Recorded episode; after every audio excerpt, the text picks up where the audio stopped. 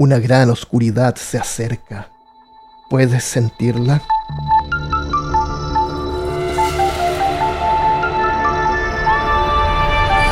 Bienvenido y bienvenida al episodio número 4 de Mortem, un podcast para los amantes del horror y la ficción. Soy Armando Loyola y en este episodio veremos la película Jacob Ladder, La escalera de Jacob, una de las inspiraciones para el videojuego Silent Hill. Conversamos con Christopher Kovacevic sobre esa franquicia títulos definitorios en el género del terror de supervivencia y uno de los mejores juegos de terror de todos los tiempos. Y por último, el cuento Donaciones de Aníbal Toriyama. Muchas gracias por enviarlo. Todo esto y más a continuación en Mortem.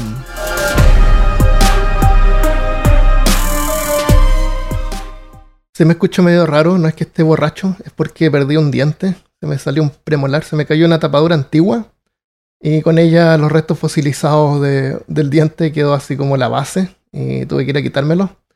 Y el otro mes tengo hora para ver si me hacen un implante. Entonces eh, siento que se me sale el, aire por ahí. Y hay palabras que siento que me cuesta pronunciar. Así que si sueno extraño, sobre todo tengo el micrófono a ese lado. Así que bueno, es lo que es. Em, hoy día vamos a hablar sobre Silent Hill. Eh, conversamos con, con Christopher sobre eso. Y antes de eso quería comentarles sobre una película de 1990 que se llama eh, La escalera de Jacob o Jacob's Ladder. Yo vi esa película, me gustó harto, no es así como, oh, la mejor película de terror. Es una película que es una mezcla entre drama, thriller o suspenso y horror, o lo que hoy día le llaman eh, horror elevado o elevated horror. eh, la escalera de Jacob, la idea original viene de una historia en el Génesis que relata, relata la huida de Jacob tras su enfrentamiento con su hermano, Esau. Rendido, se echó a dormir con la cabeza apoyada en una piedra. En su sueño vio una escalera por la que subían y bajaban los ángeles. Y en lo alto estaba Dios, que le hizo una serie de promesas. Bueno, esto significa o simboliza como el puente entre el cielo y la tierra. Y una escalera al cielo, es, lo hemos visto en varias... Hay una canción que se llama así, ¿no? Aparece en la película El Tabernáculo del Doctor Parnassus. ¿Cómo se llama esa película? De el Imaginarium del Doctor Parnassus. Este no es el Imaginarium de Christian Rusinke. El Imaginarium del Doctor Parnassus. Aparece una escena, eh, aparece una escalera que va, al cielo, va hacia el cielo. Esa película aparte es bien, es bien loca porque aparece como Johnny Depp la mitad de la película y después es reemplazado por otro actor. y lo hicieron así como pasar piola. Es muy confuso. Bueno, en la película La escalera de Jacob está dirigida por Adrian eh, Lyne. Es un director inglés eh, conocido por sus películas Atracción Fatal, Nueve Semanas y Media, Una Propuesta Indecente, Flashdance y ahora está sacando una película que se llama Deep Water que dice que un esposo permita a su, a su esposa que tenga encuentros con otros hombres para evitar el divorcio. Y cuando sus amantes empiezan a desaparecer, él se vuelve eh, como un sospechoso. Entonces, si tú has visto alguna de estas películas, Atracción Fatal, Propuesta Indecente, no Flash Dance, pero el resto como que son todas medias parecidas. Pero esto en realidad son como eh, relaciones entre personas, me imagino. La película La escalera de Jacob es nada que ver con eso. Es otro tipo de película, es un a lo mejor experimental, una cosa que hizo una vez. Es bien interesante. Eh, los efectos es del 90, los efectos especiales son, eh, son, son prácticos, todos hechos en cámara. Una de las escenas más famosas es ese típico, como que la cabeza se, mueve así como rápido y queda como media borrosa. Eh, eso, ese efecto que aparece en un montón de partes, eh, es original de esa película. Y para obtener ese efecto, lo que hizo fue grabar al actor eh, grabando a cuatro cuadros por segundo. O sea, dejaba que la, la apertura más. La, velocidad de obturación bien larga. Cosa que cuando giraba la cabeza se veía borroso. Y después eso lo acelera a 24 cuadros por segundo y queda ese efecto. Lo puedes hacer en tu casa si tienes una cámara DSLR. De DSLR. El, entonces, hay varias escenas también que están inspiradas por el trabajo del fotógrafo llamado Joel Peter Whitkin. Eh, te voy a definir la, el tipo de arte de Whitkin. Dice, durante casi cuatro décadas, Whitkin ha escenificado y fotografiado escenas extrañas, a menudo incorporando personas con deformidades físicas y extremidades amputadas. Refiriéndose a la historia del arte y la mitología clásica, manipula sus fotografías para obtener una textura que generalmente se adquiere con el tiempo. O sea, las hace que se vean antiguas. Aunque las fotografías de Whitkin se centran en miembros privados de derechos de la sociedad, sus modelos también revelan su humanidad. Si tú buscas Whitkin en Google y ves las imágenes, son un montón de, cosas perturbadoras. Hay una escena particular en la película de Jacob Ladder donde aparece una, película, una persona que no tiene piernas, está como en una silla de ruedas, se ve la silueta. Ah, no, se ve una sombra porque ahí sale ese, efecto de la cabeza que se, que se gira.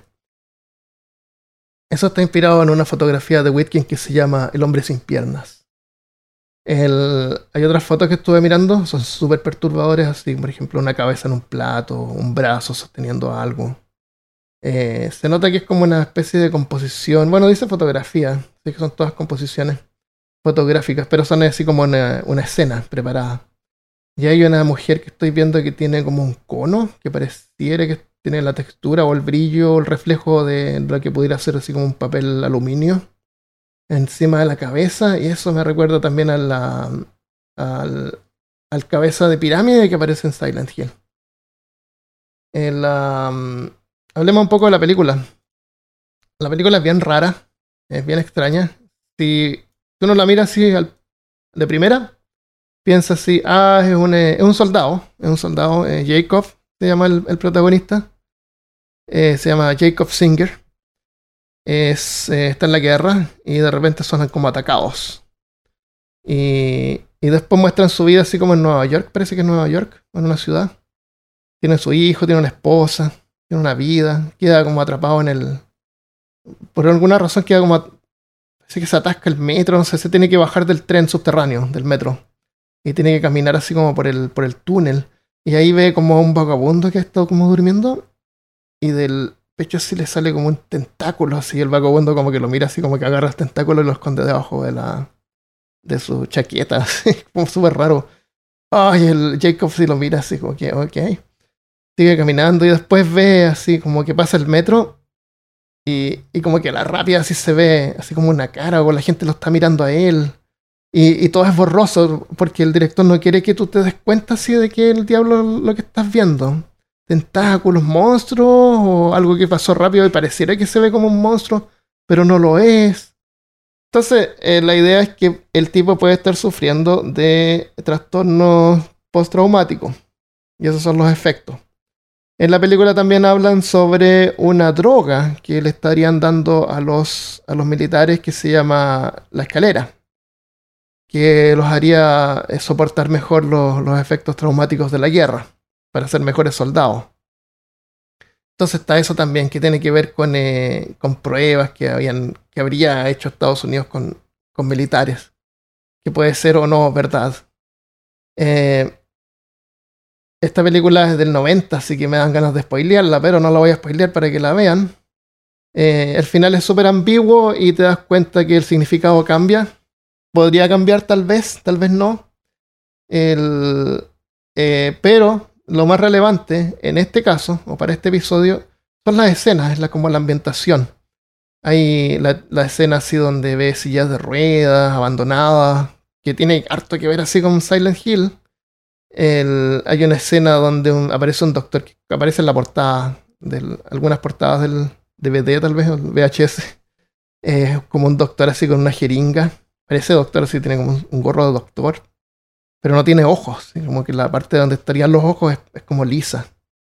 Eh, y está esa escena así cuando lo llevan como en una, en una camilla por un hospital que parece así como todo oxidado y demacrado. Es muy Silent Hill. O sea, de hecho es donde sacaron la inspiración para, la, para algunos temas del juego.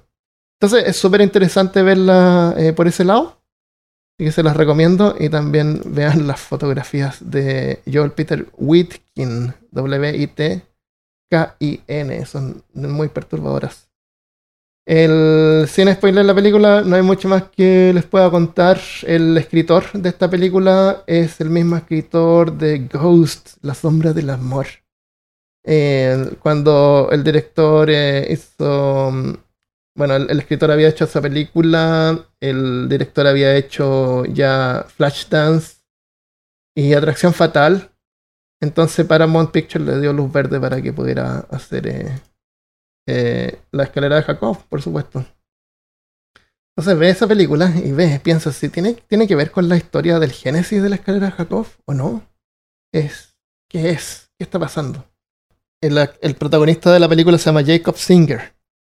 El Jacob se llama el protagonista. En la. Hay una parte de la película donde él viste como una chaqueta así como de, de militar, una chaqueta verde. Y es como la misma chaqueta que usa el protagonista James Sunderland, que es el protagonista de Silent Hill 2. Eh, en el juego, el personaje no ha cambiado de ropa, como juego. No, nunca van al baño ni cambian de ropa. Pero en la película aparece con la misma chaqueta. Entonces, eh, en la 2 incluso es como un homenaje a la, película, Jacob Ladder.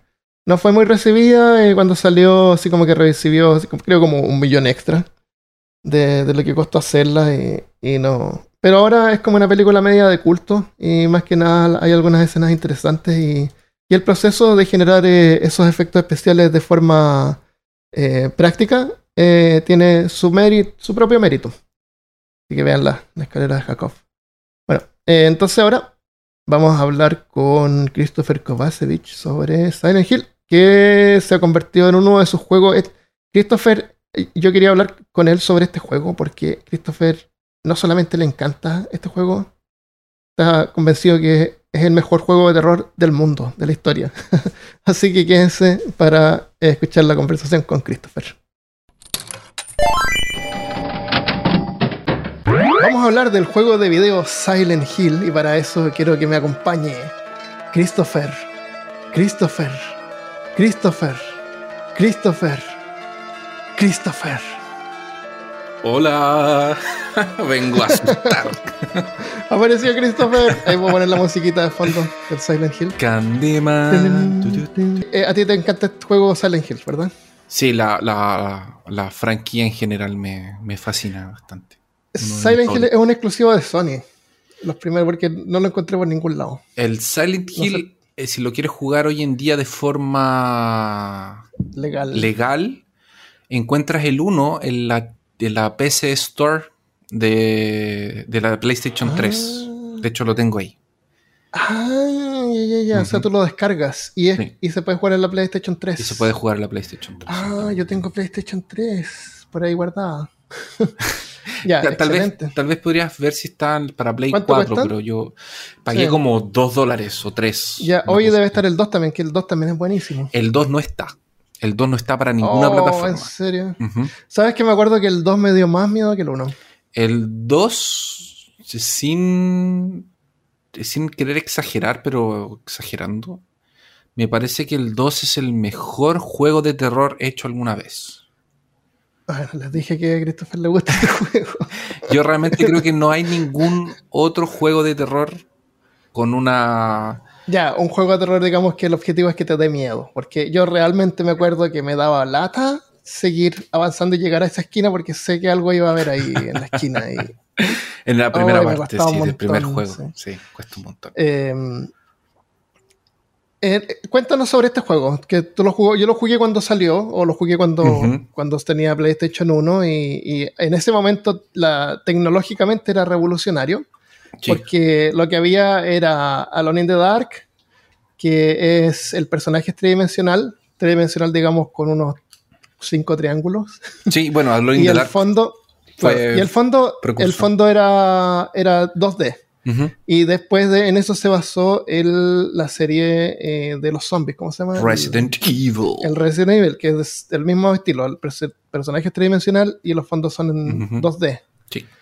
Eh, los podrían haber, el- en el caso de Alone in the Dark, lo podrían haber hecho en 3D, pero no daba la- el computador. no, Sí, fue una forma de, de resolver el problema del, del- Claro. Entonces, aunque las texturas, las texturas son, son 2D, en realidad el ambiente es tridimensional. Sí. O sea, cuando tú vas y avanzas, bueno, eh, pero ese es otro juego. Y después de eso está el Silent Hill, que fue como el primer juego que yo recuerdo haber jugado, donde tú caminas y todo es tridimensional. El personaje es tridimensional y tú caminas en un ambiente de 3D y caminas para donde quieras. Sí. Eh, en este caso, para, para poder eh, evitar la sobrecarga del procesador, usaron la técnica de la niebla. Exactamente. Porque el, el, el para que pudiera cargar el mapa, la verdad es que la, la- la niebla fue. La niebla fue algo que caracterizó al Silent Hill desde el 1 en adelante por toda la serie. Y como Armando dijo, la niebla fue una forma de resolver un problema. No estaban pensando en, en eh, es- desde el principio tener niebla en el lugar. Lo que ellos querían hacer era dejar el juego diferente al de mm, al, al- al Resident Evil. Porque mira, el, Silent Hill 1 tiene una historia bien interesante en la parte del desenvolvimiento, porque en Konami, que es la empresa, antes que hables de eso, déjame decir una cosa más sobre la niebla. Hay un juego que se llama Rurox, parece, que era como cazador de dinosaurios. Eh, ese juego es súper antiguo también y no tenía niebla. Lo que tenía en vez es que cuando veías un poquito más lejos ya se ponía oscuro, se ponía negro. Entonces El también Turok. renderizaba lo que está cerca. Ese, renderiza lo que está cerca tuyo y el resto se ve negro, oscuro. Entonces el Silent Hill como que hace lo opuesto, que en vez de verse oscuro se ve blanco exactamente. y produce el efecto de niebla. Que el Turok era de, eh, de Nintendo 64, Estaba en PS1 también parece. de 97. acuerdo No, jugado. no, Ah, puede ser, sí, sí, tenía razón. 64. 64, sí. Sí, me acuerdo. Y me acuerdo que ese juego era todo negro. Ah, parece que no es el Turok, Armando. O el Rurox, o algo así se llamaba. Pero era un tipo que cazaba dinosaurios. Ah, no, era el Turok. Pero ¿estás seguro Sí. que es el, el- Porque aquí yo por lo que estoy viendo hay como niebla. El, el más antiguo era oscuro, me acuerdo. Sí, puede ser. Puede ser que estoy viendo versiones como Sí. modernas. Pero genial la idea de la niebla, porque queda, queda le calza súper bien al juego, no es como una limitación, no se, no Sí, se ve, no se nota así como que ah, se ve mal, así se ve oscuro como el otro juego. Sí, sí. El, el- la niebla también, bueno, a- aparte de ayudar con la renderización de los. de, de la.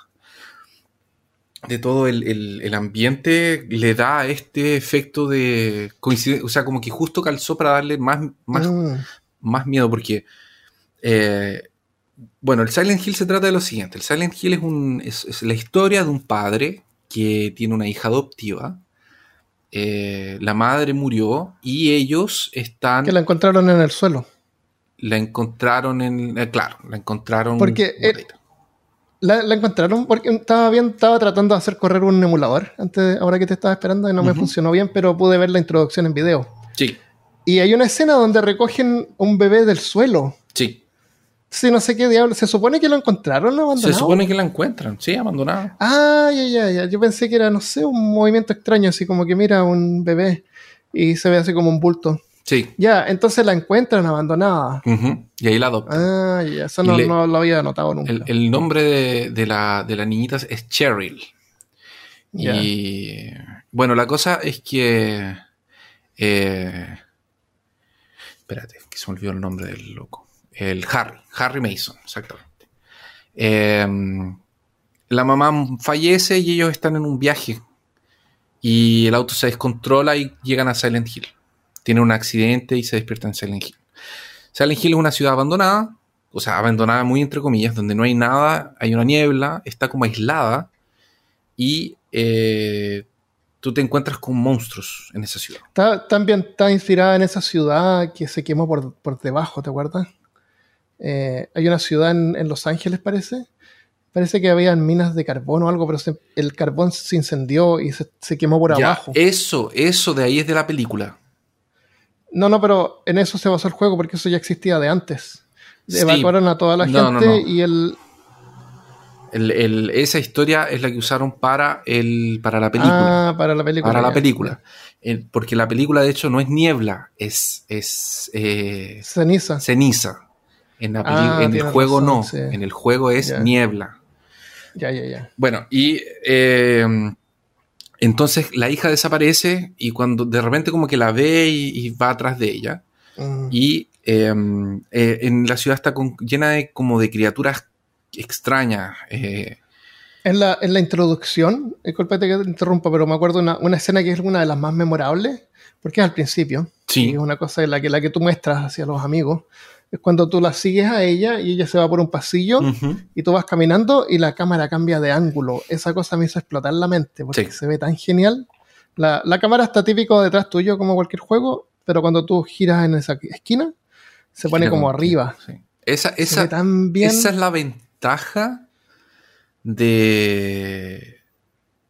de ese. De, de- de tener la cámara fija. Sí, Porque. de, de que todo sea tridimensional. Exactamente. De ahí, puedes de- jugar de con la cámara Puedes ahí. jugar con, él- con la cámara, exactamente. Tú en sabías que toda-. ¿Mm? Dale, dime. No, en ese momento se nota eso, pero yo no me acuerdo en otros momentos que también hayan usado esa misma, Sí, sí, ese mismo ejemplo. Seguro que sí. sí. Hay otras partes en el juego que sí. Especialmente cuando él está en pasillos más. más eh, cuando usted está como en pasillos eh, girando o bajando escaleras, cosas así. Bien, se ve muy bien. El... Y bueno, la historia es que él va a buscar a su hija. Ya voy a contar los spoilers. Pero antes de entrar a los spoilers, te quería contar que la historia que hay por detrás del desenvolvimiento del juego es bien interesante también. Y la voy a súper resumir. El que quiere saber más que eh, hay varios videos de internet que pueden buscar. El Silent Hill fue creado por Konami, ¿verdad? Entonces Konami, cuando vio el éxito que había hecho Resident Evil, dijeron, nosotros también queremos un Resident Evil. También queremos parte de dinero. Y habían harta, había harta gente que estaba tratando también de, de, de como de, de ganar dinero con juegos Sí, parecidos. Parasite Eve era un juego parecido, que era muy bueno también. También. Parasite Eve tenía el combate tipo Final Fantasy. Sí, era un, es, es un RPG. Final Fantasy, sí. por turnos. Y entonces el, el- pero, era, pero era chistoso porque el, el- la Konami estaba atrás de esto, solo que ellos eh, tenían un- como un equipo de, de desenvolvedores de juegos que eran como los que no se habían De encajado, desarrolladores. de desarrolladores de juegos, que no se habían encajado en ningún lugar. Entonces era eran como los Mm. raritos y los tenían como en un sótano programando. Y ese fue el Team Silent original. Se de hecho, se llaman Team Silent. Ah, porque después del éxito que tuvo, el Team Silent fue a ser el 2 y el Ujú. 3. Y en el 3, el Team Silent ya se, se. Ah, ya, o sea, hasta el 3 es el equipo original. Hasta el 3 el equipo original, exactamente. En el 4 ya hay gente. En el 4 ya hay gente que no. que, que ya que, que quedaron algunos, pero la mayoría ya se había ido. Y en Claro. el 3 también creo que se habían. que creo que se fueron algunos. Cambiado pero si algunos. no me equivoco, uno, el do- el 1, el 2 y el 3 son como los más importantes. Ya. Y los canónicos son hasta el 4, pero el 4 ya es como que ya el, el team ya no estaba en el original. Entonces eran los raritos, po. Y, y eso le dio al, al equipo, porque como no los pescaban mucho, los tenían así como, ya, hagan ese proyecto y qué lindo el proyecto de ellos, ¿verdad? Sí, qué lindo el proyecto. Mira, nos trajeron dibujitos, qué lindo. Eso les dio, les dio mucha libertad de, para crear. Entonces, eh, hay escenas, hay tema- temas en el, en, el, en el juego que son extremadamente, eh, son súper fuertes. O sea, por ejemplo, hay un personaje, porque eh, en la historia del Silent Hill 1 se centra en, un- en una secta.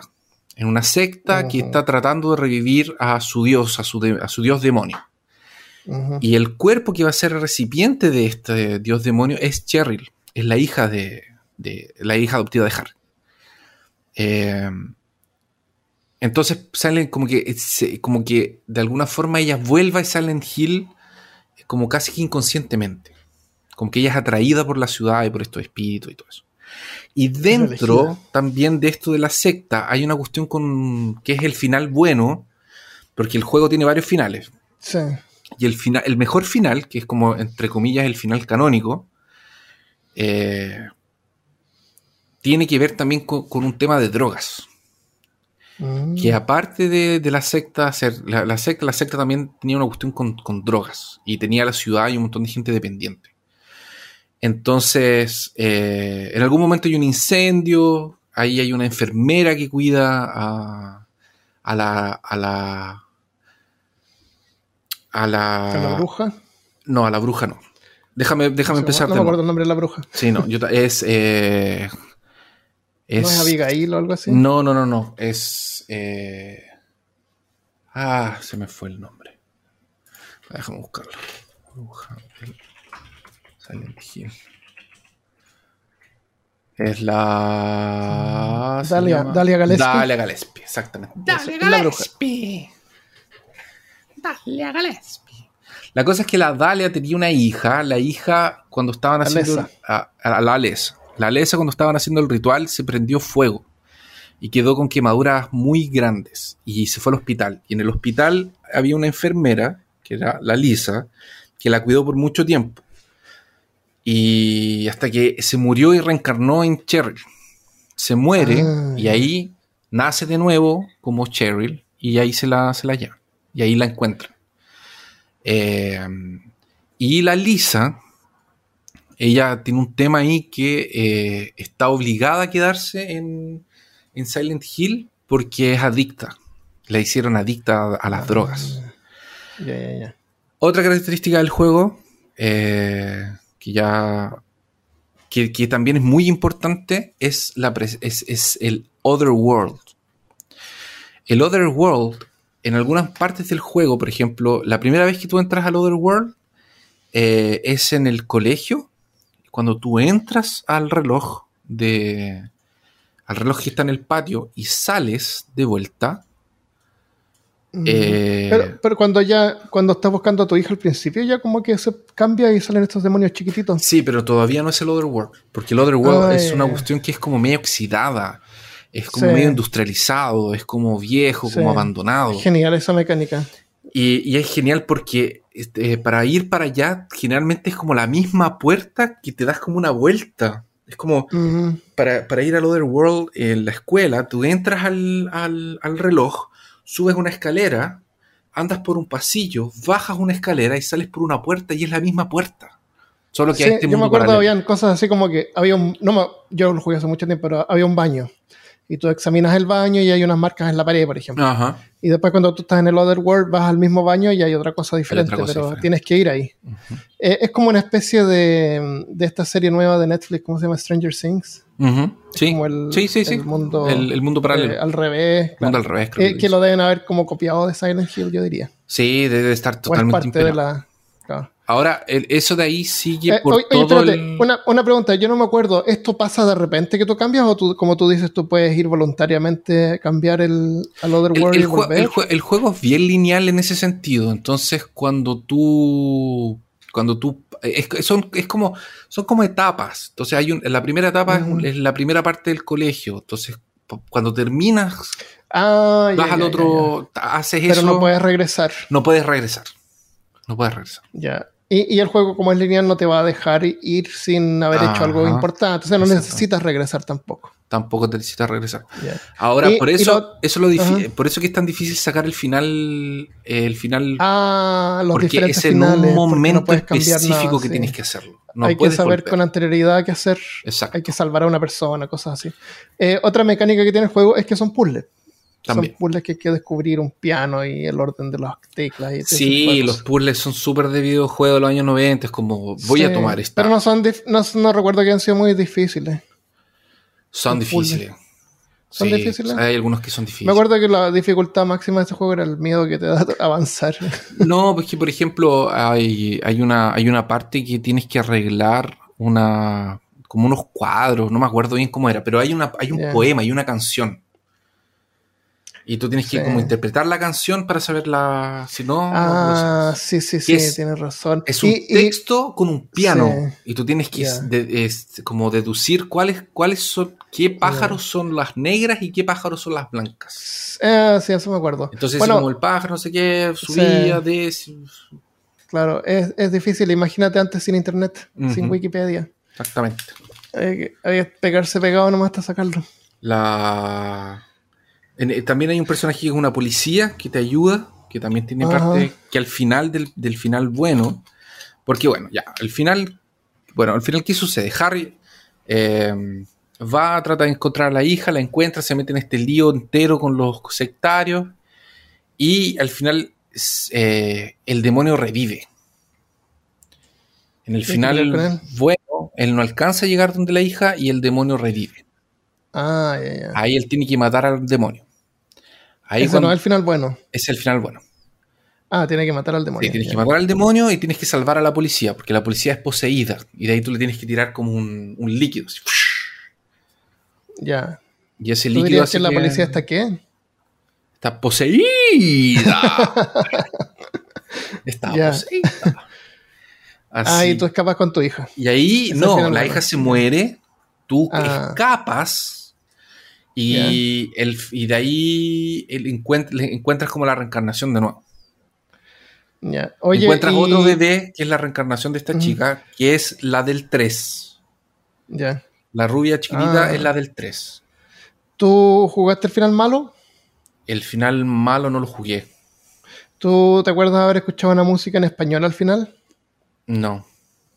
Yo me acuerdo haber escuchado, hay, en el final malo hay una canción en español que parece, estaba buscando por qué sale esta canción en español, acá que como que bien desconectada en los, en los créditos aparece una canción en español. Y es cuando tú completas el juego en el final malo. Ah. Es una canción con una letra en español, así una, una canción bien normal, no, no es como parte del juego, es bien extraña. Es el final malo. Cuando tú terminas el juego, después de los créditos, el mismo juego te dice cuál final sacaste. Ya. El mismo te va diciendo si es el A, el Y- A, el A, el A+, el S, el S+. Mm. Y no me acuerdo haber visto siquiera, pero seguramente que en YouTube están los finales. Pero hay un final con un. con un ovni. Sí, hay un final con un ovni, que te raptan los Es como el marcianos. final loco, así.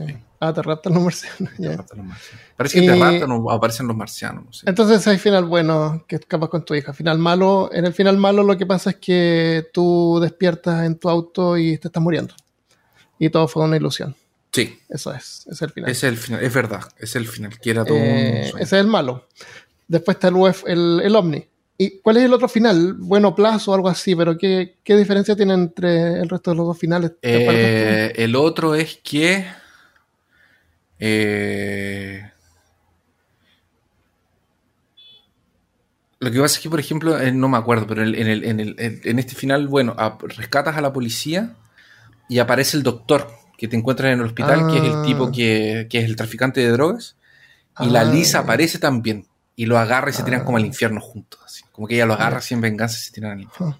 Oye, ¿y el Silent Hill 2 es una continuación de este juego o es una No, aventura es- en Silent Hill aparte? Es completamente Parece que es de... Ya sí. Me acuerdo haber jugado el 2, me gustó mucho.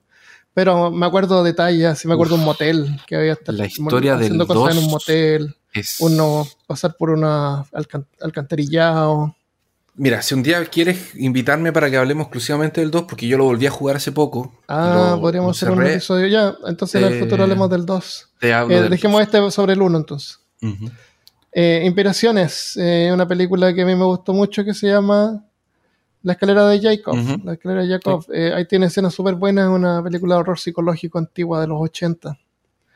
El- está la escena tipo del, del hospital, se ve la... Sí. Es como que estar en el otro mundo, esa parte. Es bien buena. ¿Qué más podemos decir sobre este juego? Está, está disponible para jugarlo en forma legal en, en la tienda de PlayStation entonces. Ujú. Aunque La la, del 4 y la PlayStation 5 3. seguro que... Ah, solamente la 3. No sé, no sé. Yo lo, yo lo compré en el ser 3. todas. Puede ser. Oye, no sé cómo funcionará si tú lo compraste en la 3 y después te compras la 5. ¿Tienes todos tus juegos disponibles ahí? Deberías. Mm, Deberías tenerlos. Debería, Deberías muy, tenerlos. un, muy funa que no. No sé, pero la mayoría dicen que. em, la mayoría dice que es bueno, por ejemplo, cuando van a fechar, cuando van a cerrar la- las tiendas, bajar todo lo que tienes en. en- Ah, ¿sí? Ajá. Bajarlo qué, pero no te va a correr en otra parte. Ah, dejarlo en la PlayStation. Dejarlo en 3. tu PlayStation, exactamente. Ah, ya. Ah, buena idea. También sacaron inspiración de la niebla de The Mist, de Stephen Ah, King. seguro que sí, esa película es Ujú. súper buena. O sea, no de la película, del libro. Ah, ya. Porque la película tiene un final malo, el único final. Em, ¿Cómo se llama esto en Nintendo? En Nintendo no está ningún Silent Hill porque esto es de Sony. Sí, bueno, el, el- básicamente el Silent Hill tiene toda una, una temática que tiene que ver con el con ocultismo. Hay un montón de Sí. señales, hay un montón como de... Tiene que ver con rituales, tiene que ver con símbolos. hay- Pero, pero no es así como esta, no, no es así como pretencioso de que No. oh, esto simboliza No, la drogadicción y no, es, simple. eh, Es, es es- es que ahí está, es que es crudo. Porque ella, por ejemplo, el tema de la droga era eso. Habían traficantes de droga y había gente que sufría por eso. Ya, ya, ya, pero no es, que- no es que la, ay, no, los, los monstruos son, representan la opresión y, y la, y la mente, Tienen- no sé qué. Tienen algunos significados. Por ejemplo, las, las guaguas eran, parece que eran... eh, eh, están los niños, que eran los niños de la escuela, que se murieron. Sí, sí. Están, ah, ya, son los niños de la escuela, están las están las enfermeras. que salen en el 1. Claro. O sea, en El- el 1 están los médicos, la verdad. Los médicos, Ya, las sí. enfermeras son del 2. Ya, Y el cabeza de... Es de- del 2. Ese es del 2. Y ese es lo más... Si, uno, si una persona que nunca ha jugado los juegos se imagina Silent Hill por la película, se va a imaginar este tipo con la con un casco triangular. sí. ¿Cómo se llama? Cabeza de... Cabeza de pirámide. Pirámide. Cabeza de pirámide, sí. Pyramid Head. Eh, Es súper tétrico porque es un tipo gigantesco que tienen que tiene una un no sé, una pirámide de metal Sí, tiene una pirámide en la metal. cabeza que no que si fuera real esto nos habría que tener mucha fuerza en el cuello para poder sostenerla porque es larga hacia adelante y tiene una espada gigantesca también creo También, tiene una La espada gigante es una espada. Eh, El, el, el 2 tiene, tiene bastantes. El, el 2 tiene más significados. El 2 tiene cosas bastante, que, bastante abiertas a interpretación. Es bien interesante. pues, Hasta la espada, de hecho, tiene, tiene un. sí, El en el Pyramid 1 en el 2 Head, donde había podido obtener una katana en la casa En el parece uno. que s- te podías En el 1 te puedes una encontrar una katana. sí vas cambiando de armas De hecho, pero no me acuerdo son armas de fuego o son todas armas de no, son, hay armas de fuego y O de- armas de, de- mano también. Ya, pero no es, es uno de estos juegos que las balas están contadas. No puedes andar No. disparando como loco, no es un shooter. No, hay No- bastante, no hay bastantes recursos. El- Lo que pasa es que como eh, o sea, sí, no es un shooter, pero tampoco te dejan sin, sin recursos. No es como el, Resident Evil tiene las balas contadas. Ese de ahí sí. realmente tiene las balas contadas, pero el, el, el Silent Hill no tanto. Tú Ah, puedes encontrar bastantes recursos y al final como que, porque lo que quieren hacer es, el objetivo de ellos era más que nada contarte una historia, más que, Eso me gusta, me gusta eso. más que, que Qué bueno. ¿Qué más podemos decir sobre el Silent Hill? Eh, o de la serie en general. Eh, en general, eh, bueno, este juego es antiguo, salió la primera vez en el 99. 99 y eh, estuvieron tratando de hacer este el experimento con el, el cuarto, parece que se llamaba. Que es Sí. un departamentito chico donde tú vas girando y cada vez que giras se ve como todo diferente y fue como un... eh, eh, ese juego no salió, pero hay un juego que se llama Las capas del horror, ¿cómo se llama? Este el Chase of Fear. The Chase of Fear en- que está en, en Steam Ujú. Que usa la misma premisa. O sea, tú entras en una puerta y cuando te giras donde había un pasillo, ahora no hay un pasillo, hay otra cosa. Y tú sales por ahí y todo va cambiando, como dinámico. Y te confunde. Es lineal, así que no te vas a perder. Pero todo cambia de repente. Como Genial. que entras a una Sí. pieza y se- la puerta se cierra, después tú la abres y ahora es a otro lugar afuera. Bueno, el, el, el PT, que es el, como se le conoce a ese proyecto que tú estabas Mm. hablando al principio, fue un demo para PlayStation 4, que cuando se canceló el proyecto, eh, todas las personas que tenían el PlayStation conectados a Internet, desapareció el demo. Ah, Ah, y algunos que algunas PlayStation tienen el demo. Y son carísimas. Ah, Carísimas. jugar el demo Sí. sin conectarte a internet. Hay gente que todavía tiene el, el- Exactamente. Yo tengo, yo tenía, ¿tú sabes qué juego yo tenía en mi teléfono? ¿Cuál? Angry Bird. ¿En serio? No, no, Flappy Bird. Flappy, Flappy Bird. Bird. ¿Te acuerdas de ese Flappy Bird? Que No. salió y que fue un es, es un. es una pájaro que va, va volando y hay que apretar para que Ah, se sí, mantenga en el sí, aire. Sí, sí, sí, sí, sí, sí. Y es un juego tonto que salió, eh, que lo hizo un tipo en una noche y ganó un montón de plata y, y él se volvió súper famoso y el tipo dijo, no, yo no, parece que se sobrepasó y lo quitó de la tienda. Y salieron un montón de clones, hay un montón de clones, Sí. pero el original, el original había gente vendiendo su teléfono con Flappy Con Bird en eBay. Bird. Qué Sí, excelente. y yo tengo el juego y lo podía bajar, pero ahora me dice que no es compatible con la versión del sistema Ah, operativo. no, porque Pero yo lo podría actualizaste. Lo podría bajar en un iPhone antiguo, por Un ejemplo. iPhone antiguo, exactamente. Y venderlo con Eh, Flappy Birds. Vender el iPhone antiguo con Flappy Bird, claro. Ya. Eh, bueno, eh, otras cosas que, por ejemplo, que se destacan, el, protagonista de- es una persona común y corriente que se enfrenta a estas cosas ocultas. No es, es una diferencia grande que tiene con el Resident Evil, que son personas normales. Entonces, no son personas combativas. Y Ah, en el Resident Evil son policías, son, ¿no? poli- sí, pues son policías, fuerzas especiales, son fuerzas especiales. Este es un tipo nomás. Eh, tipo Lovecraft. Ahora, el, el terror, como Armando decía, está en lo oculto, está en las cosas que no puedes ver. Una mecánica excelente que tiene el juego, que aprovecharon la, la niebla y, la, y, y los monstruos escondidos atrás de la niebla para causarte tensión. ¿Cómo hacen esto? Sí. Al principio del juego, en una escena, cuando estás solo en un lugar, escuchas una radio sin interferencia. Ah, verdad. Y cuando vas- radio. Y cuando te acercas a la radio, y la radio hace interferencia más fuerte, por la ventana entra Después- uno de los bichos. Así, Sí, ya, sí. Y después cada vez que la radio hace ruido, Después, cada vez que la radio hace ruido, tú sientes que. Entonces, a veces estás en un cuarto donde no ves nada y la radio empieza a sonar. O vas por la Oh. calle y ves a, y a tu alrededor ves y no ves nada porque está lleno de niebla y la radio empieza a hacer interferencia. Y, y lo, lo Y mejor de todo. refugio, porque vuelan. Exactamente. Y ahí están los perros que saltan. Y lo mejor de todo es que la radio hace ruido con intensidad. Entonces cuando ¿Cómo es está eso? lejos es un ruido bajito, Ah, eh, una interferencia bajita. Cuando se empieza a acercar, la interferencia empieza a subir y a ser más caótica. Que esa es otra característica increíble que tiene el juego, que es el- la banda sonora, los sonidos y la, la- que fue que fue que es una característica bien eh, como marcante del uno del- de todos los Silent Hill en realidad. ujú. Eh, está, eh, fue un, un- un compositor que lo hizo y siempre que se caracterizó por sonidos más industrializados, por Sí, golpes fuertes. sí. eh, es bien como característica la, la- la- la banda sonora y también tiene otros temas más musicales, más melódicos, pero son los menos, pero son los más marcantes también. Eh, y eh, otra cosa interesante es que no es todo el momento que hay música. Hay lugares en que hay silencio. Y lo único que escuchas son los pasos. Mm. Cuando tú vas corriendo así, taca, taca, taca, taca, taca, y de repente la interferencia de la radio. Eh, la historia, bueno, un resumen general, es difícil, no se puede comprender muy fácilmente. A veces vas a tener que jugar el juego varias veces. Eso le da una, una, una rejuga- ju- jugabilidad que es bien Mejor, eh, interesante. claro, aparte de los finales. Aparte de los finales. De hecho, después del final de OVNI, si entras al inventario, tienes un arma láser. Ojo. Oye, el, yo cuando jugué esto no sabía inglés, así que me daba lo mismo la historia. Sé, sé que es un tipo buscando a su hija. Y sí se entiende que la van a sacrificar y es la elegida y, hay monstruos. Y punto. Esa es la historia. Si alguien no, no presta atención.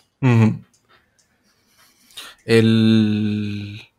Ahora, este, esta, esta, esta dificultad para entender la historia en el Silent Hill es una cosa que es, es, es proposital, es a propósito. La, toda la ¿Cómo historia es? está rodeada y está como impregnada en temas extremadamente fuertes y algunos tabús, como por ejemplo vicio en drogas, violencia doméstica y violencia sexual. La manera indirecta de abordar estos temas tienen dos funciones. La primera es un, análogo, es un análogo para la forma como estas cosas pasan sin que la mayoría de las otras personas en- eh, a tu alrededor hablen de esto, sepan o hagan algo. Y eh, o- muchas veces esto crea una ilusión de normalidad, que es justamente la ilusión esta de la ciudad normal, de la ciudad como sin ir al otro lado. Y como segundo punto, eh, varias cosas en la historia que no son discutidos eh, directamente por los personajes también te deja eh, como la libertad de como de imaginar, como de especular, como de conversar, como de, como de querer saber qué es. Porque hay algunos diálogos y algunas cosas, papeles, algunas cosas que tú vas encontrando que te dan indicios de. Y, y no necesariamente eh, está explícito. Pero eso también es. es eh, O sea, hay historia escrita. No me acuerdo haber sí, encontrado cosas hay, hay escritas. papeles escritos y todo. Para los que les gusta leer. Exacto. Ahí, Sí. eso. Eso de ahí solamente, Armando, que es que Bueno, me, me acordé sí. que nosotros aquí con mi amigo de, Sí, me imagino Brasil. que tenías algo preparado. Sí, con mis amigos de Brasil, eh, que tenemos un, un, un canal que jugamos juegos de, de horror, eh, de survivor hor- horror, que es el género que es el Silent Hill. Eh, teníamos, jugamos el 1 y el 2 entero, ahora nos vamos al 3, pero vamos a pasar un rato al Resident Evil. Ya, eso lo hiciste en portugués, pero si alguien Sí. lo quisiera mirar en, de todas maneras, ¿está disponible en alguna parte? Todavía no. Estamos Ah, grabando. bueno. En el futuro van a, van a- vamos a tener en... Y ahí Canal de ah, YouTube o algo para que estaba- vean. no, te estaba contando a ti, la verdad. No, no, Ah, ya, ya, ok. te estaba contando. Y ahí tenemos, Ajá. ahí está el script del. De ahí leí esa parte del script. Ah, exacto, sí. Tenemos un. Ya. script, sí. Dejémoslo hasta aquí entonces con el Silent Hill 1 y podemos en el futuro hablar sobre el Silent Hill 2 o cualquier otro juego de horror que, que a ti te haya gustado. Excelente. Cuando quieras, eh, yo encantado de que me invoques. Perfecto.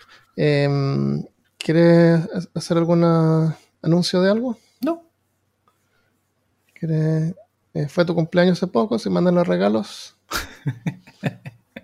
Son- También no vas a saber cuándo vas a tirar, cuándo vas a sacar esto. Impresora 3D en la lista ahí. Eh, no, quiero completarlo, quiero quiero tener eh, tres cuatro episodios listos, tirar tres de One y tener el, el siguiente listo para la siguiente semana. Pero quiero hacerlo ahora como ahora estamos conversando, así relajado, sin complicaciones. Sé que tú tenías algo preparado tal vez porque había visto esto con detalle, entonces... Sí, no, ya estaba. Eso de aquí estaba, el archivo ya lo Eso, tenía. Sí. Eh, uno de mis juegos favoritos de horror, que no es así como terrorífico, pero me encanta el, el Alone in the Dark, por Es muy bueno. primero. Es muy bueno. Y en esto podríamos hablar en el futuro porque tengo información sobre eso y eso es más eh, de nuestro autor favorito, Lovecraft. Sí. Bo- Eh, bueno, el mapa del Silent Hill tiene nombres de, de autores de. Si tú ¿Ah, vas a las calles, tienen. Sí. Tienen nombres de. De, de algunos, art- de algunos eh, escritores, de películas, de ah, personajes. Tienes razón, me acuerdo que sí, ahora. Ahora lo recuerdo, ya. Qué buena, sí, Block Street de Robert Block. Sí. Qué buena. Eso es lo que pasa cuando hay recursos y dejan que la gente haga lo que quiera. Ah, y otra cosa. Un detalle así rosa. Eh, ¿Sabes las, las, las cinemáticas? Toda la parte como 3D que no es juego. Ya. Eso lo hizo una persona. Una, Una persona. Sola. Wow. Y la hizo sola porque cuando, eh, cuando él estaba, no estaba encargado, pero era el que como que iba, lo pusieron en el team para que eh, él enseñara como a sus superiores a hacer este tipo de trabajo, Ah, pero le dijeron que él no iba a salir en los créditos, que iban a poner solamente sus superiores. Y este loco Oh, dijo, así, entonces lo voy a hacer yo solo. Y el loco como que Ah. dormía en el escritorio, así como que pasó a ser casi una leyenda. El Wow. loco lo hizo todo solo, absolutamente y, eso, solo. y, eso era- y en ese Es el tiempo significa todo. 99. Por todo es todo. Es todo. Todos los modelos, todo y es Todas las y la animaciones, renderización. todo. Tipo, tipo, debe haber sido una, una cosa tipo mm, Toy Story. Que dejaban el computador en la noche renderizando como dos cuadros. Y ahí el tipo dormía en el escritorio, no se iba, Claro. como que era muy raro Ah. que saliera. Eh, este juego se jugaba en una pantalla de CRT, así que las resoluciones debe ser de 480. La resolución del juego original, ¿no? Sí. de que es 480. Eh, ¿Tú crees que este juego merece un remake? Porque ahora ya pasamos la etapa de los precuel, de las precuelas, ahora está, es todo remake. ¿Tú crees que merece un remake o, o debería quedarse? Konami no, Konami no, no está sacando nada de juegos ahora. Konami se dedicó a las máquinas Konami se quedó con las máquinas pachinko. Sí, de hecho, el, el, el, el, el 2 tiene una versión que se llama eh, un Chainted. Que es, fueron fans que agarraron la versión de computador Ah, y la dejaron en HD. Ah, sí. Está O sea, el 2 está en HD, El 2 está en HD. pero, pero pirata. Sí, se llama Silent Hill 2 Unchained. Y está en 2 para PC. Sí, es para PC. Unchained. Eso. Unchained. Wow, ok. Está bueno. Y ahí los locos como que realmente no se cacha que es un juego de Play 2. Qué Hay bueno algunas cosas que sí se cachan, pero lo- la mayoría que se notan. súper, súper bien hecho. Súper, súper, súper. Ya. Porque no, no salieron. Porque de hecho, Dato curioso número 2. Hay una versión de PlayStation 3 que salió con el juego, eh, con, el, con el Silent Hill 2 y el Silent Hill 3 en Ajá. HD. Solo que no son los mismos juegos. ¿Cómo la historia es diferente? No. Ellos tuvieron. Eh, cuando fueron a agarrar el Silent Hill 2 y el 3 para llevarlos a HD, tienen que pasarlos por un proceso de. por un proceso súper grande. No estaban los juegos. El código, el juego programado para, para, para. no existía. ya. Lo perdieron. Los perdieron, Armando. Nadie sabe ¿Y qué dónde hicieron están. entonces? Lo rehicieron de nuevo. los tuvieron que rehacer y no, eran el- no era Konami, era una third party que lo único que tenían que hacer, ellos habían sido contratados como para hacer la, a la modificación, como llevarlos del PlayStation 2 al PlayStation 3 y, y- y tiene un montón de bugs, está súper feo. ¿Qué- Eh, ¿Cuáles juegos son esos? El 2 y el 3. El El 2 y el 3 para PC. para PlayStation 3. Es el HD Collection. Ah, el HD Collection, ya. Ese, ese no, no jugar ese. No jugar ese, exactamente. Si, si van a jugar, jueguen la versión de PlayStation 2. Si la tienen, la encuentran por ahí o la bajan pirata. Sí. Ahora los emuladores están ahí para, para eso. Sí, y la versión. esa- Y el 2, poquito. si lo quieren jugar, jueguen la versión Enchanted. Wow, no tenía idea eso que rehicieron el juego. Sí, tuvieron que rehacer el juego. así. Y quedó horrible. Quedó muy malo. Ya, ya, pues, dejémoslo hasta acá entonces con Silent Hill. Excelente. Eso es todo. Muchas gracias por estar. Y adiós. No Me- sé cómo cerrar una, una sección. Un wish. Pon un wish. Chao. Les quiero agradecer a todos los que han escuchado Podmortem hasta ahora, lo han compartido. Les voy a compartir, vamos a leer un cuento que nos mandaron, pero antes quiero, quiero compartirles algunas estadísticas del podcast porque sé que hay una hay un, un fenómeno que ocurre cuando tú escuchas podcasts que te dan ganas de hacer un podcast. Entonces, eh, de repente es bueno tener información así como para, para saber qué esperar. Ahora, este podcast yo lo estoy tirando después de haber eh, trabajado en peor caso desde el año 2017. Entonces ya existe como una audiencia, la gente ya me conoce. Cuando tú tiras un podcast por primera vez es un poco más difícil. Pero lo más importante es que el contenido sea, en mi opinión, lo más importante es que el contenido sea valioso, que entregue algo. Por lo menos yo trato de, compartir algo que eh, pienso así como hacer la gente que diga, ah, no sabía eso. Con eso me contento y que se entretengan. Entonces, después de una semana estoy grabando estos días, mm, eh, miércoles, lo voy a tirar mañana jueves, son miércoles a las 10 de la mañana, acá hora centro.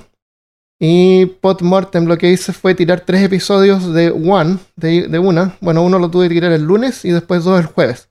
Cuando tú partes con un podcast nuevo, si tú quieres como que eh, eh, agarrar a la audiencia, que se entusiasme y que sigan escuchando, es bueno así tirar un par de episodios de una o de repente más, tipo Netflix, tirar la serie completa Eh, y tener eh, por lo menos un episodio más guardado y saber que vas a tener el tiempo y la energía y los recursos para poder producir podcasts semanales, si es que te lo quieres tomar en serio, y por lo menos por unos seis meses.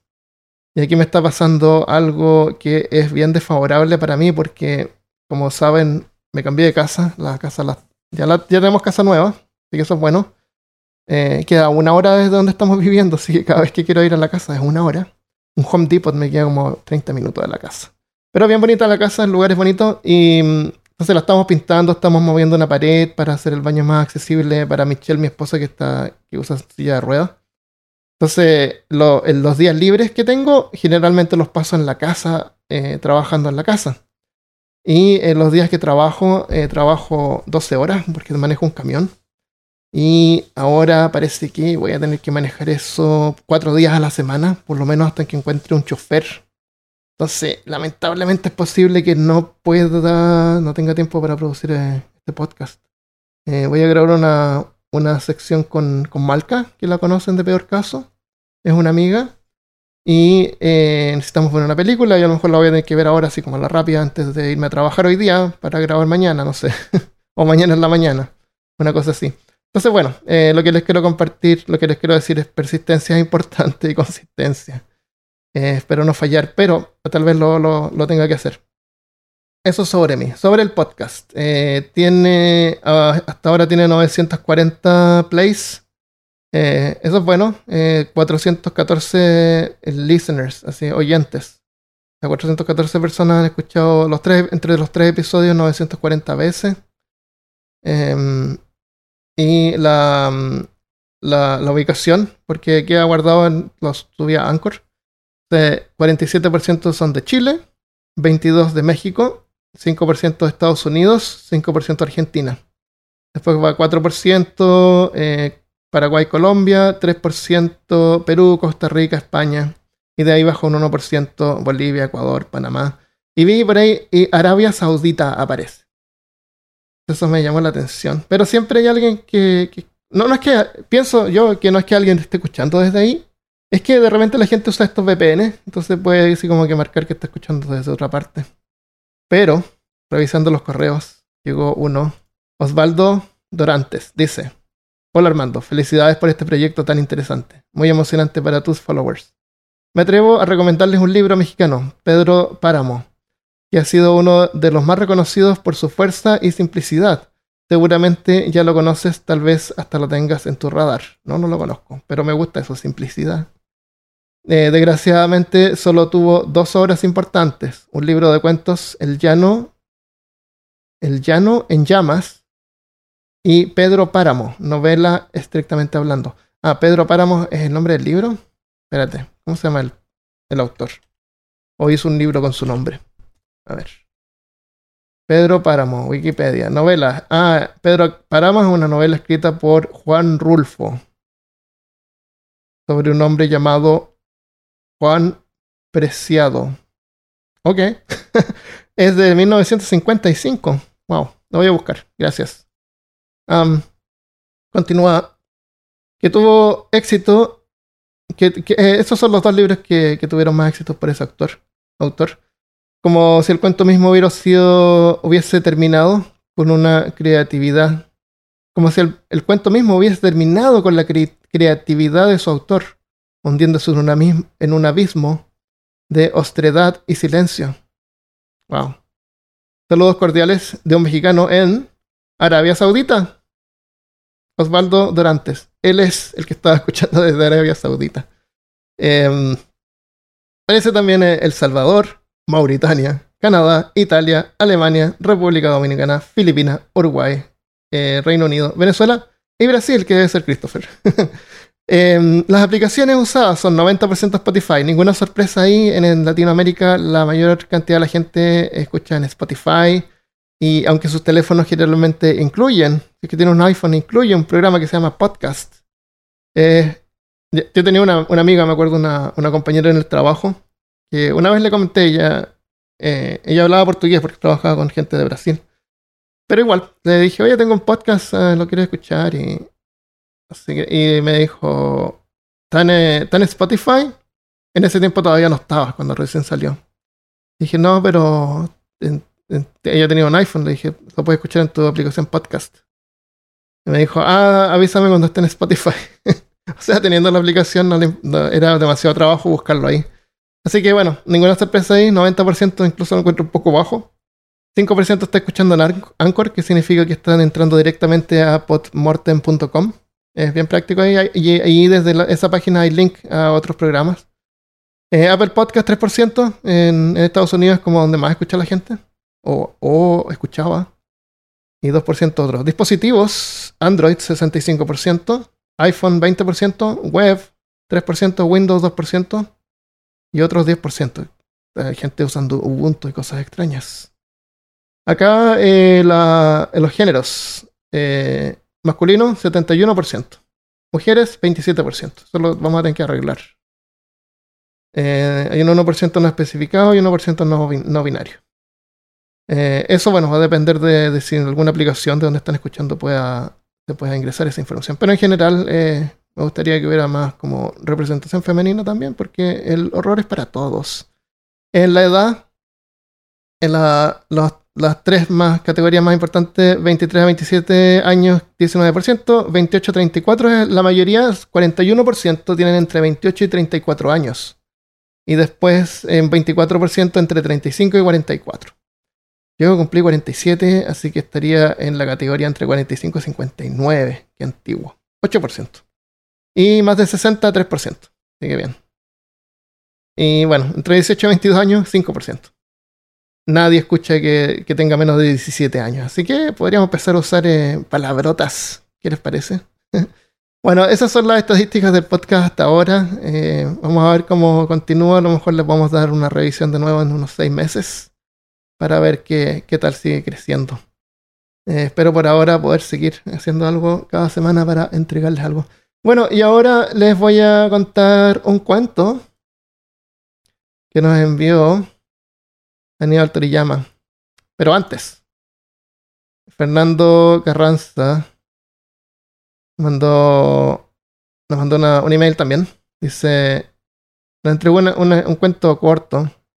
Pero este cuento no es de él, porque yo ya lo había escuchado, pero igual es interesante. Dice, es un, es un, un párrafo, dice, mientras arropaba a mi hija me dijo, papá, hay un monstruo debajo de la cama. Bromeó y miró bajo la cama para que, para que esté tranquila y la veo a ella Veo a mi hija debajo de la cama, temblando con miedo y susurrándome, papá, hay alguien en mi cama. Sería entretenido hacer esta escena con tu hija si tú no tienes una hija. Pero cuando la parte dice, papá, hay un monstruo en la cama, que no, vea, que no se vea la cara, que, esté cubierta así como que ya sabemos que es la hija. Cosa que cuando miras debajo de la cama, ahí te das cuenta que es la hija. Entonces ahí te das cuenta que lo que, lo que está sobre la cama no es tu hija.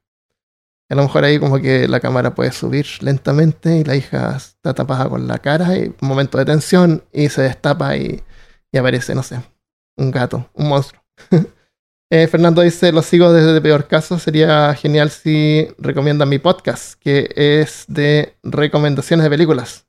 que recomiendo un podcast que es de recomendaciones. Bueno, estamos meta acá, así que su podcast se llama ¿Qué ver hoy?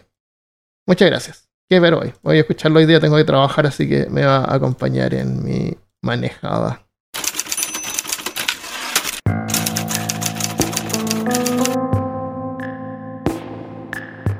El cuento fue enviado por. Este es un cuento entre 500 y 1000 palabras de Aníbal Toriyama. Dice: Hola Armando, muy bueno el podcast. Te dejo un cuento corto que escribí. Espero te agrade. Saludos. El cuento se llama Donaciones. Y un día llegó una nueva pareja al barrio. Eran buena onda, pero tenían algo raro. Nos invitaron a mí y a mi mujer y a mi hijo a salir, y pasamos la noche en un bar comiendo y bebiendo y charlando. Terminada la noche, llevamos a su casa a Miguel y Cecilia. Para mi gusto vivían un tanto lejos del centro. Al llegar al destino resultó que vivían en una mansión. A pesar de esto, la pareja no era para nada ostentosa. Nos despedimos de Miguel y Cecilia mientras yo me preguntaba de qué trabajarán para tener una casa así. A los días, Miguel me invita al bar para tomar un café, y entre charlas pregunté de qué trabajaba. Me respondió que ellos no trabajaban, recibían donaciones. Me explicó que las personas les daban plata, así como tal. De regreso ya en mi casa, le conté a mi mujer mi charla con Miguel y ella me contó que también tomó café con Cecilia y que le contó lo mismo. No puede ser, pensé. Mira, si las personas le iban a dar plata porque sí. Me causó mucha gracia su explicación y dije que la chupen si piensa que les voy a dar algo. Unos días más adelante me llamó de vuelta Miguel, pero esta vez para ir a su mansión. La curiosidad fue más fuerte que yo y accedí a la invitación. Entramos a su oficina y descaradamente me dijo que necesitaba una donación mía y que no importaba la cantidad. Lo que yo le diera estaría bien. Indignado pregunté por qué debería darle algo a Miguel y sacó una lata de Sprite y la puso sobre el escritorio. La miró y me dijo, porque si no, no puedo hacer esto. Con las manos cerca de la lata, la lata se elevó del escritorio unos centímetros y se aplastó en el aire. Luego descendió lentamente sobre el escritorio. Yo me quedé helado. No sabía qué decir. Después de unos segundos en silencio pregunté, ¿Sin donaciones no puedes hacer eso? No, respondió. Parecía honesto. Pese a semejante demostración, yo seguía sin querer darle ni 10 centavos por sus poderes y a decir verdad, ni siquiera me importaba si los perdía. Nunca fui de muchas palabras, así que me levanté y me fui sin decir nada. Esa noche le conté lo sucedido a mi mujer y me dijo que ella la invitó Cecilia también a la mansión. Y que le mostró sus poderes, pero el truco fue con lápices.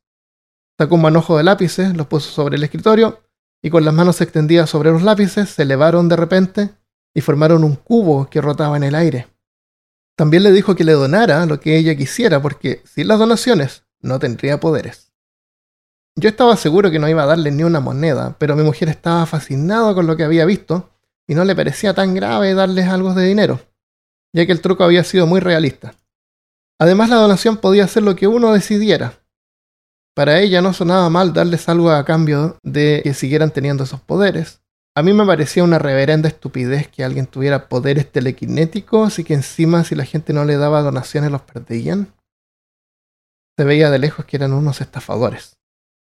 Unos días después, Miguel invitó a mi hijo a la mansión, pero no le mostró ningún truco. En cambio, le regaló un llavero de plata que se veía carísimo, y le dijo que se lo daba porque le había caído bien. Mi hijo Damián llegó a casa y nos mostró el llavero y nos contó lo que pasó. Le dije a Damián que esos dos eran unos charlatanes, porque querían que nosotros les diéramos dinero a ellos. Eso no tiene sentido, papá, dijo Damián, porque él, Miguel, le había regalado algo mucho más caro que las donaciones que le podríamos llegar a dar nosotros, si es que le dábamos algo. De todas maneras, lo que me hacía ruido era que Damián no le mostraron ningún truco. ¿Por qué no le mostrarían sus poderes? También me dijo que les donara algo, y que me deje de romper las bolas. Yo estaba firme en mi postura de no darles ni una moneda, porque su farsa era evidente, pero a mi familia le parecía simpática la idea. Pasaron los días y yo seguía pensando en lo de la telequinesis y lo absurdo que sonaba todo eso. Es imposible que alguien tenga superpoderes. ¿Y por qué los perderían si no les damos donaciones? No tenía ningún sentido.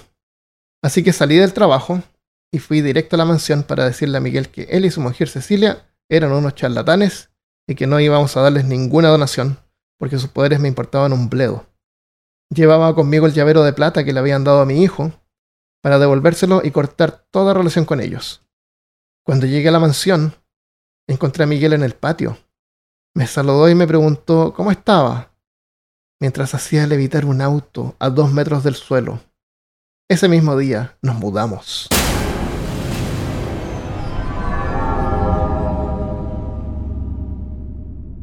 Espero que hayas disfrutado de este episodio de Pod Mortem.